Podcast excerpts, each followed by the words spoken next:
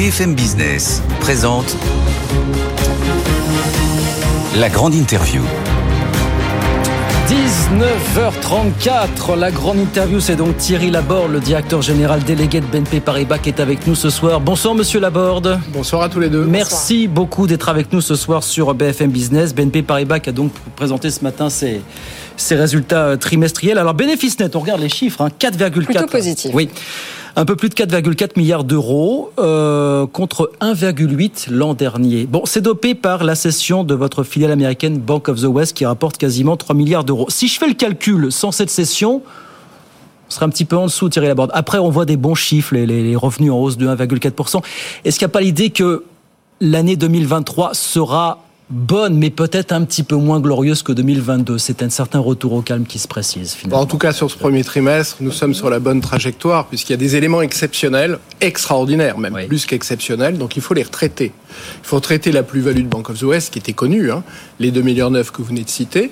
Il faut retraiter aussi quelques éléments de changement de normes comptables. Oui qui ont leur importance dans la vision bon. qu'on donne à la, à la, banque, en particulier sur son métier assurance, et retraiter aussi un impact lié au changement de règles de la BCE en matière de TLTRO qui coûte ce, trimestre. Donc quand on retraite tout ça, on a le groupe dans sa nouvelle configuration, sans Bank of the West. Et là, qu'est-ce qu'on voit? On voit des revenus qui progressent de 5,3%. Ouais des coûts qui progressent de 3,8% et un résultat de l'ordre de 2 milliards 850. C'est ça la vraie vision sur le premier trimestre du groupe, donc vraiment bien orienté dans le cadre du plan qui est le nôtre et des objectifs que nous avions annoncés en début d'année. Mais ce qui est intéressant quand on lit l'ensemble des communiqués de BNP Paribas, on voit bien que le mot d'ordre, c'est solidité. on voit le mot solidité un peu partout. Est-ce que euh, vous faites l'apologie finalement du modèle bancaire universel et est-ce que vous dites que euh, la recette du, du succès, c'est toujours plus de diversité en termes d'activité? Vous avez raison, le modèle, c'est la diversification. C'est la diversification des géographies présent sur les, les trois grandes zones, hein, l'Europe, mmh. l'Asie, l'Amérique du Nord, l'Amérique du Sud aussi un peu, mais l'Amérique du Nord surtout. C'est ensuite euh, les segments de clientèle et c'est ensuite les métiers. Et cette diversification, elle est clé, par exemple, sur les sujets de liquidité, mmh. qui est un des thèmes centraux par rapport à ce qui a pu se passer en Amérique du Nord sur les banques régionales. C'est quelque chose de très oui. localisé, oui. qui n'est pas du tout systémique, mais on a des modèles qui n'étaient pas diversifiés, qui étaient souvent sur les mêmes segments de clients. C'est vrai des start-up pour SVB, oui. c'est vrai de la gestion de fortune pour First Republic, et c'est vrai aussi pour Signature au, mm. euh, sur l'Est des États-Unis. Donc nous, c'est l'inverse. On est vraiment très diversifié, tout segment de clientèle, tout marché, toute géographie, et sur, encore une fois, des activités de Mais alors, il y a aussi de, des grands géants américains qui, eux, se portent très bien, euh, qui ne sont pas aussi diversifiés que vous ne l'êtes. Parce que la réglementation aux États-Unis est peut-être un petit peu différente de, celle qu'on qu connaît en Europe. Hein. Nous, nous avons par nature ce modèle très diversifié sur à la fois la banque, mais aussi des services en dehors de la banque. On voit par exemple ce trimestre, comme l'année dernière, que notre activité de location de véhicules, de location de flotte, et qui est clé, on en parlait à l'instant avec votre, votre invité précédent que j'écoutais, sur tout ce qui est transition énergétique, le passage du véhicule thermique oui. au véhicule électrique. Quand vous gérez un million 600 000 véhicules, que vous êtes propriétaire de ces véhicules, vous avez une vraie responsabilité dans cette transition énergétique. Ça, c'est un des éléments de diversification du modèle de BNP Paribas. Ce, modèle, effectivement, de, de, de, banque universelle, banque diversifiée, alors voilà, ça, ça devrait être une garantie dans la période actuelle. Or, on le voit, mais c'est pas propre à BNP Paribas votre cours de bourse n'a pas, lui non plus, retrouvé son niveau d'avant-crise, finalement. Qu'est-ce que ça raconte, le fait qu'aujourd'hui, bah, on a encore du mal, du côté des banques, à séduire les, les marchés? Alors nous, on est une banque à sous-jacent très européen. Ouais. C'est vrai qu'il y a un ralentissement hein, en Europe. On l'a vu sur les chiffres du premier trimestre, zéro un tout petit peu plus. On ne croit pas à un scénario récessif, mais quand même un ralentissement les investisseurs, quand il s'agit d'investir dans un établissement bancaire, ils regardent également l'environnement macroéconomique dans lequel oui. cet établissement agit. Vous êtes valorisé 70% de l'actif net, grosso modo. Ouais, 0,70. Oui, c'est ça. Ouais, ça. La valeur de l'action, si on prend 100% de la valeur tangible, c'est en gros 84 euros. Quand vous regardez les notes d'analyse qui sont sorties aujourd'hui, elles nous mettent tous sur des trajectoires très, très haussières. Alors après, il faut que l'investisseur fasse le choix de venir sur des sous-jacents européens, sur des sous-jacents bancaires, dans une période où où il y a un peu de volatilité. En plus, aujourd'hui, il n'y avait pas de marché. hein. En tout cas, le marché était très, Faible très peu profond en- activité. Mais si on, on- on regarde un peu plus près euh, vos marges, euh, et pour être très honnête, on peut aussi dire qu'elles sont euh, gonflées en partie euh, grâce à la hausse des taux d'intérêt en, en zone euro.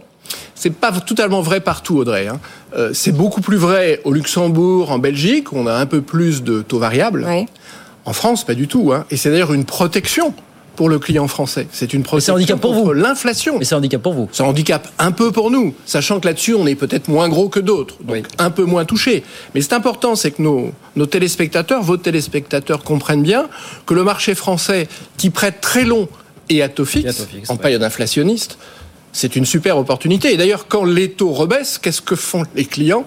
Ils renégocient leurs taux Alors, pour profiter de la baisse des taux. on va- on va- Donc ça, c'est un- une grosse protection contre l'inflation va- pour les emprunteurs français. On va en parler immobilier puisqu'effectivement il y a un gros sujet. Juste effectivement d'un côté vous nous dites que vous ne bénéficiez pas encore véritablement de la remontée des taux euh, en zone euro. De l'autre, bah, l'autre conséquence de cette remontée des taux c'est le taux du livret A qui est revalorisé et tout ça euh, mis bout On en bénéficie, hein. un peu moins vite dans certaines Oui. géographies que dans d'autres. C'est ça mon sujet. Mais quand on voit l'évolution de nos marges d'intérêt sur les banques commerciales, Oui. on s'enroule autour d'un plus 6%. Donc Oui, ça reste oui. quand même assez significatif. Mais alors, puisqu'on parle immobilier, euh, est-ce que vous êtes d'accord pour dire que face justement à la remontée euh, des taux qui ne s'arrêtent plus, est-ce qu'il faut de nouveau assouplir ou non les critères pour emprunter, que ce soit sur la durée d'emprunt, sur les mensualités, euh, voilà, parce que euh, enfin, on a quand même la Banque de France qui continue de s'y opposer. Alors, je vais répondre à ce point, mais le, le point essentiel n'est pas celui-là. Le point essentiel, c'est Quel qu'il faut que les prix s'ajustent. Ouais. Quand les taux baissent, les prix ont monté. Et euh, l'argent euh, liquide, très disponible, facile, à des taux euh, d'emprunt très longs, très bas, ça a fait monter les prix.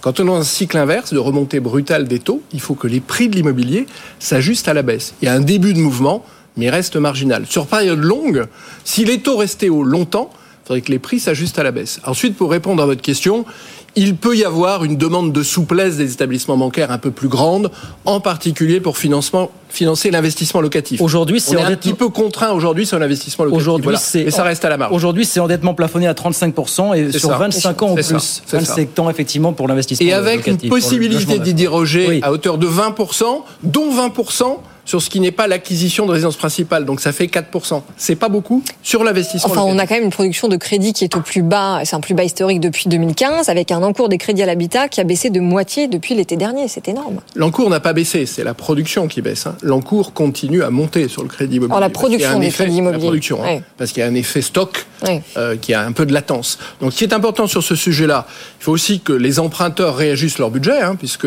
un taux à 3% n'est pas un taux à 0,50. Et il faut aussi que les prêteurs, et c'est d'ailleurs le souci qu'a la Banque de France, veillent à éviter des solutions de surendettement ou des situations de surendettement face à des taux qui montent. Juste pas, mais Surtout si les prix ne s'ajustent pas. Concrètement, quelle est la position des banques? Parce qu'on on entend dire et on lit que euh, dans, dans le contexte actuel, ce sont surtout les, les courtiers, alors qui sont dans leur rôle, effectivement, un petit peu en rôle de disrupteur, qui montent au créneau sur ce sujet pour obtenir un assouplissement des règles d'emprunt. Et que les banques sont un petit peu en, en deuxième ligne en attendant de voir comment ça se passe. Quelle est la position des banques La véritablement position des banques est- de gérer l'équilibre, de ne pas surendetter les clients. Ça, c'est très important. Et les critères du HCSF sont faits pour ça. 35% de restant vivre.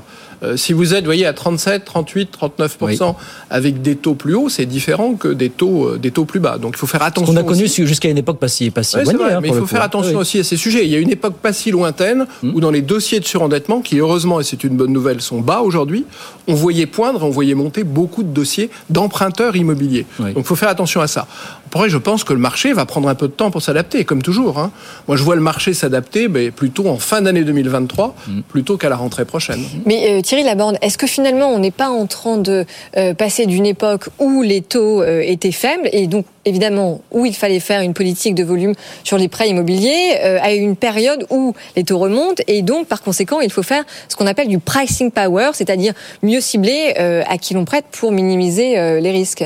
Sans doute, on revient dans les conditions de marché un peu plus normales que les taux de référence négatifs qu'on a connus En ces fait, ça a régulé années. le marché. Oui, exactement. C'est des choses qu'on a connues avant les années 2015. Le marché, on empruntait à 3, 3,5, 4. Mmh. Et vous voyez, en Belgique aujourd'hui, on emprunte à taux fixe à 100 points de base de plus qu'en France.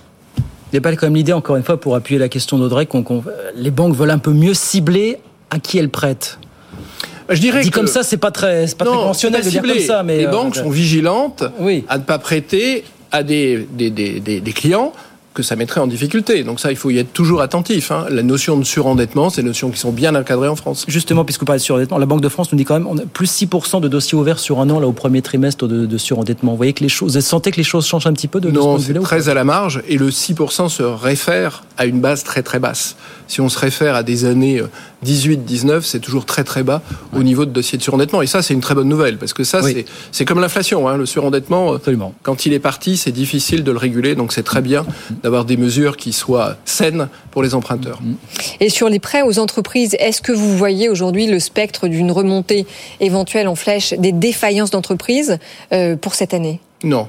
Non, on ne le voit pas sur nos clients. Hein. On le voit un peu sur le marché sur des clients peut-être plus petits, mais ça reste bien mesuré. Et on, on voit peut-être un retour à des situations en matière de défaillance d'entreprise d'avant Covid plutôt aux environs de 2019, et on n'est pas tout à fait encore revenu à ces niveaux. Mais la normalité, c'est de revenir à ces niveaux, parce qu'il faut que l'économie se régénère. On ne peut pas soutenir des entreprises qui n'ont pas de, viabilité trop longtemps. Donc vous dites, vous, on va en fait ne faire que revenir au niveau d'avant-crise, mais rien de, rien de plus significatif aujourd'hui. Et, vous le disiez tout à l'heure, l'emploi tient très bien. Et la première préoccupation de beaucoup d'entreprises, de chefs d'entreprise, c'est trouver la main-d'œuvre qui leur manque. Ça reste cela. Et ça, c'est plutôt une bonne nouvelle que l'emploi tienne bien en Europe et en particulier en France. Tout ça, ça nous dit quoi sur le, visage de l'économie française pour les prochains mois, finalement, Thierry Laborde, fondamentalement bah, ça, nous, ça nous donne euh, beaucoup d'attentisme, un peu plus d'attentisme chez les consommateurs, parce que l'inflation est là, elle est là pour un moment. Je pense qu'elle va baisser, mais pas tout de suite. Elle est plutôt sur un plateau. On voit quelques signaux favorables sur l'inflation sous-jacente, mais c'est plutôt stable. Hein, plutôt qu'un mouvement réellement baissier. On va voir ce que la Banque centrale va décider demain sur l'augmentation de ses taux. La question, c'est 0,25 ou 0,50. On verra la décision qui sera prise. Je pense que l'objectif reste quand même de faire baisser cette inflation, et c'est bien, et c'est bien dans la durée. Quoi, et quoi, que ça induise, quoi que ça induise sur l'économie et sur la santé de l'économie pour vous. c'est le débat. Bien sûr, ça c'est sur la consommation, mais aussi sur la capacité des entreprises à emprunter. Et là, on voit beaucoup de chefs d'entreprise qui regardent, qui attendent peut-être un petit peu, mais qui ont toujours de très beaux projets à financer. Et on sera là pour les financer. Vous voyez, c'est la raison pour laquelle la plus-value euh, de notre cession aux États-Unis, on va pas la distribuer. Tout le capital qu'on retire de cette cession, on va le redéployer pour financer nos clients, pour financer l'économie, et en particulier tous les sujets de transition. Encore une question très rapidement sur les entreprises. Est-ce qu'il y a un sujet encore avec le remboursement du PGE aujourd'hui Nous, on a pu rembourser plus de la moitié de nos encours. Voilà. Voilà pour la question. Eh bien, euh, j'allais poser la même, Guillaume. euh, comment comment, comment est-ce que vous euh, regardez ce qui s'est passé dernièrement aux États-Unis, évidemment, sur l'ensemble de ces banques régionales qui ont fait faillite, SVB, First Republic, et puis bien sûr le sauvetage de Crédit Suisse par UBS. Il y a eu quand même beaucoup de commentaires depuis ce matin, notamment sur le fait que vous n'y faisiez pas référence dans votre communiqué. On s'en est un peu étonné nous-mêmes. Parce qu'il n'y a rien de systémique. Hein. Ce sont des mouvements très explicables, d'ailleurs très expliqués pour la plupart d'entre eux réglés, et réglés dans des délais très rapides. On a vu ce qui s'est passé aux États-Unis encore euh, le week-end dernier avec euh, First Republic. On a vu en Suisse aussi un règlement rapide. Et je pense que ces opérations vont se faire euh, dans le, le, le meilleur intérêt des uns et des autres et des clients de ces établissements. Donc ce qu'on voit, c'est des résolutions très rapides sur des sujets qui sont très localisés. Il n'y a rien de systémique. Alors, il y a quelques zones orageuses. Développez peut-être un petit peu quand vous dites rien de systémique. Pourquoi rien de systémique pour Pourquoi Parce que ce sont des cas bien particuliers. Je le disais tout à l'heure. On est face à des banques, en Amérique du Nord, très peu diversifiées, ciblant les mêmes clients. Si vous avez à un moment, aujourd'hui avec le digital, on peut retirer ses fonds très rapidement, si vous avez un même mouvement sur une banque très peu diversifiée, ça crée ces mouvements de bank run tels qu'on les a connus. Et on voit bien qu'il y a toujours un acteur qui est un acteur qui consolide et qui va intervenir pour régler le sujet. Quelque part en Suisse, c'est le même sujet qui s'est passé. On avait un sujet qui était connu de longue date et qui a été réglé entre, entre intervenants suisses. Mais est-ce que vous dites quand même qu'on est beaucoup mieux protégé, en tout cas en Europe, de ces risques-là, puisque, euh, enfin, on n'a pas en l'occurrence détricoté tout ce qui avait été mis en place en termes de régulation après la crise de 2008-2009, ce qui n'est pas le cas aux États-Unis, puisque Trump est revenu sur tous ces engagements. Sur ces banques régionales, il y avait une, une supervision un peu plus lâche, hein, parce que ces sujets auraient pu être vus. Hein. En Europe, c'est très différent. Il y a deux choses qui sont différentes. D'abord, tous les acteurs européens sont diversifiés, mhm. avec des, des, des, axes stratégiques qui peuvent être différents, mais on trouve cette diversification, ça c'est très important. Et deuxièmement, la supervision européenne est très stricte, et c'est bien qu'elle soit stricte, ça crée la confiance. Mhm. Et on le voit bien dans les, les, ratios qui sont les nôtres, en solvabilité ou en liquidité. Ça, ça, crée la confiance, mais vous avez vu comme nous, vous en avez même été victime, les bourrasques qu'ont essuyé, les, le, essuyé le secteur bancaire en bourse ces dernières semaines. Comment est-ce que vous avez regardé tout ça, vous, finalement euh... Bah, nous, ce qui était important, c'est de regarder notre bilan, c'est de surveiller oui. les comportements des clients. Les marchés n'ont pas regardé les bilans au Oui, mais aujourd'hui, ils regardent, euh, Guillaume, ils regardent bien le, vous voyez, le, le ratio de liquidité, oui. le ratio court à 30 jours, là, le, le LCR, il est quand même passé de 129% à 139% entre fin décembre 22 et le 31 mars 23. Ça veut dire quoi? C'est-à-dire que dans la période, on a eu un petit mouvement de fly to quality mm. vers BNP Paribas oui. de dépôt de clients. Vous dites pas quand même en regardant ce qui s'est passé, des journées absolument atroces pour le secteur bancaire, pour bien des secteurs il y a dans l'esprit des marchés toujours la crainte d'une réminiscence de ce qu'on a connu pendant la crise de la, de la zone euro, de la dette, il y a, il y a une dizaine d'années finalement. Je crois que tout, ça, tout, ça, semble encore un petit peu ancré dans les esprits. Les marchés tout, testent les plus faibles, comme toujours, et voir s'il y a une réaction quand on teste les plus faibles. Voilà, nous, on est très solide, on est très profitable aussi. Je crois ouais. que ça a été salué par tous les gens qui nous connaissent, qui nous regardent. Hein. C'est la synthèse des notes d'analyse que j'ai pu lire aujourd'hui, qui sont sorties après l'annonce de ces résultats. Et ça, c'est très important cette solidité, cette profitabilité, et puis de répondre à l'engagement qu'est le nôtre. On est sur des engagements de moyen et de long terme. Nous, on cherche des investisseurs longs. Alors justement, vers quoi se tournent les investisseurs que vous financez aujourd'hui? Euh, les, euh, les investissements ah, les investissements, nous, c'est assez simple. Hein. On finance tout projet de transition, de développement d'une entreprise, ouais. de relocalisation, de réindustrialisation, et beaucoup ces sujets de transition. Vous savez qu'on a pris des engagements en janvier, dont on va prochainement, la semaine prochaine, détailler les modalités d'exécution. Et vous verrez que ces modalités d'exécution sur tout ce qui est transition de l'upstream oil et gaz, pétrole et gaz vers les énergies bas carbone sont très ambitieuses, très exigeantes, qu'elles seront tenues comme tous les engagements que nous prenons, et ça nous placera au meilleur rang de toutes les banques Mais alors, mondiales. Justement, Thierry Laborde, euh, évidemment, on a parlé tout à l'heure de Total Energy qui assigne Greenpeace en justice. Euh, je suis obligée de vous poser la question puisque vous avez été aussi attaqué par plusieurs ONG qui disent que vous êtes la banque française qui finance le plus les énergies fossiles. Qu'est-ce que vous leur répondez? On leur répond que déjà aujourd'hui, notre mix énergétique, il est à majorité énergie bas carbone et que cette transition, elle sera faite en 2030 à hauteur de 80% d'énergie bas carbone et de moins de 20% d'énergie carbonée. Ce qui compte, c'est de convaincre. Alors, on n'a pas encore convaincu tout le monde. À nous de convaincre tous ceux qui nous observent sur ces modalités d'exécution de cette transition qui seront présentées la semaine prochaine. Ce qui est vraiment important, c'est deux modèles. Hein. Nous, on est pour la transition. On pense qu'on ne peut pas éteindre du jour au lendemain les énergies carbonées, encore besoin aujourd'hui, mais on est sur une transition mmh. ambitieuse et résolue avec des modalités d'exécution convaincantes. Mais, peut... mais, mais, juste ouais. attendez, euh, pardon, parce que quid des, des fonds d'investissement de BNP Paribas étiquetés durables qui, euh, au final, euh, investissaient dans les énergies fossiles? Est-ce que ça, vous allez complètement vous en émanciper? Ah ben Ça, c'est, oui, il y avait une petite euh, un petit point technique qui était sur des, des couvertures, oui. où dans l'indice de couverture, vous pouviez trouver un tout petit bout d'une société étant dans l'énergie oui, fossile. Oui, mais c'est dommage quand on étiquette voilà un fonds je crois complètement que ce durable. travail a été fait aujourd'hui. Ce travail a été fait, comme dans beaucoup, chez beaucoup d'asset managers, pour que les fonds dits article 9, qui sont étiquetés comme euh, des fonds verts, euh, soient totalement vert. Ça, ce travail a été fait à partir du 1er janvier, euh, à partir de la fin de l'année dernière. Quand, quand, vous dites on ne peut pas éteindre les énergies fossiles du jour au lendemain, c'est aussi parce que c'est difficile de se passer à terme du marché américain. C'est aussi ça le problème aujourd'hui pour les États-Unis. Ah non, c'est pas ça le sujet. Non, c'est vraiment pas ça le sujet. C'est partie de l'équation, Monsieur Laborde, quand même. Oui, mais regardez, on est sorti, je crois que ça devait être en 2017, de tout ce qui était euh, les énergies alternatives fossiles. Hein, euh, gaz de schiste, etc. On est sorti du jour au lendemain, on avait 4 milliards d'expositions, on a zéro aujourd'hui. On n'a plus aucune exposition. On avait une équipe à Houston. Cette activité, nous l'avons arrêtée, puis cédée. Alors, il y a toujours eu quelqu'un pour la reprendre, mais nous, nous l'avons arrêtée. C'est une décision qui a été prise de mémoire en 2017. Ouais. Il nous reste deux grosses minutes, Thierry Laborde. Euh, donc, on le rappelle, vous êtes la première banque européenne. Vous allez forcément avoir un rôle important, j'imagine, à jouer dans le financement du nucléaire. Bah, nous, euh, toutes les énergies qui font partie de la taxonomie européenne, nous les accompagnons, puisque ça fait partie, le politique, a décidé qu'il faisait partie, que ces énergies, que ces secteurs faisaient partie de la taxonomie européenne. Notre rôle, c'est bien sûr de les accompagner à partir du moment où elles font partie de cette taxonomie et aussi d'accompagner la transition de ceux qui quittent un secteur pour aller vers un autre.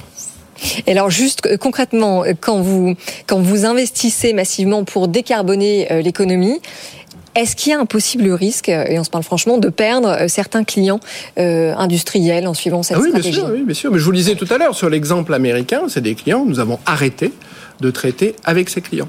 Donc bien sûr, il y aura des allocations de capital différentes où des clients seront progressivement, si encore une fois leur trajectoire ne nous convainc pas, nous allons passer plutôt de certains clients à d'autres cette, allocation est très importante puisque les besoins de la transition, les besoins à financer sont considérables. Et eh ben voilà pour les défis de BNP Paribas. Alors 10,2 milliards d'euros de bénéfices l'an dernier, c'est bien mmh. ça, record? Mmh. On va le faire mieux cette année, Thierry Laborde bah, En gros, euh, c'est dans les annonces. Hein, c'est dans les annonces. Si vous calculez, c'est 10% de mieux. En gros, ça devrait faire ça. Oui. Donc on est parti pour une nouvelle année record, sauf événement exceptionnel chez BNP. Après, il faut délivrer. Hein. Il faut délivrer, un premier trimestre qui est dans la trajectoire. Eh bien, vous reviendrez pour le deuxième. Trois fois. Eh ben, le premier trimestre délivre en tout cas. Merci beaucoup Thierry Laborde. Merci de passer nous voir ce soir, le directeur général délégué de BNP Paribas.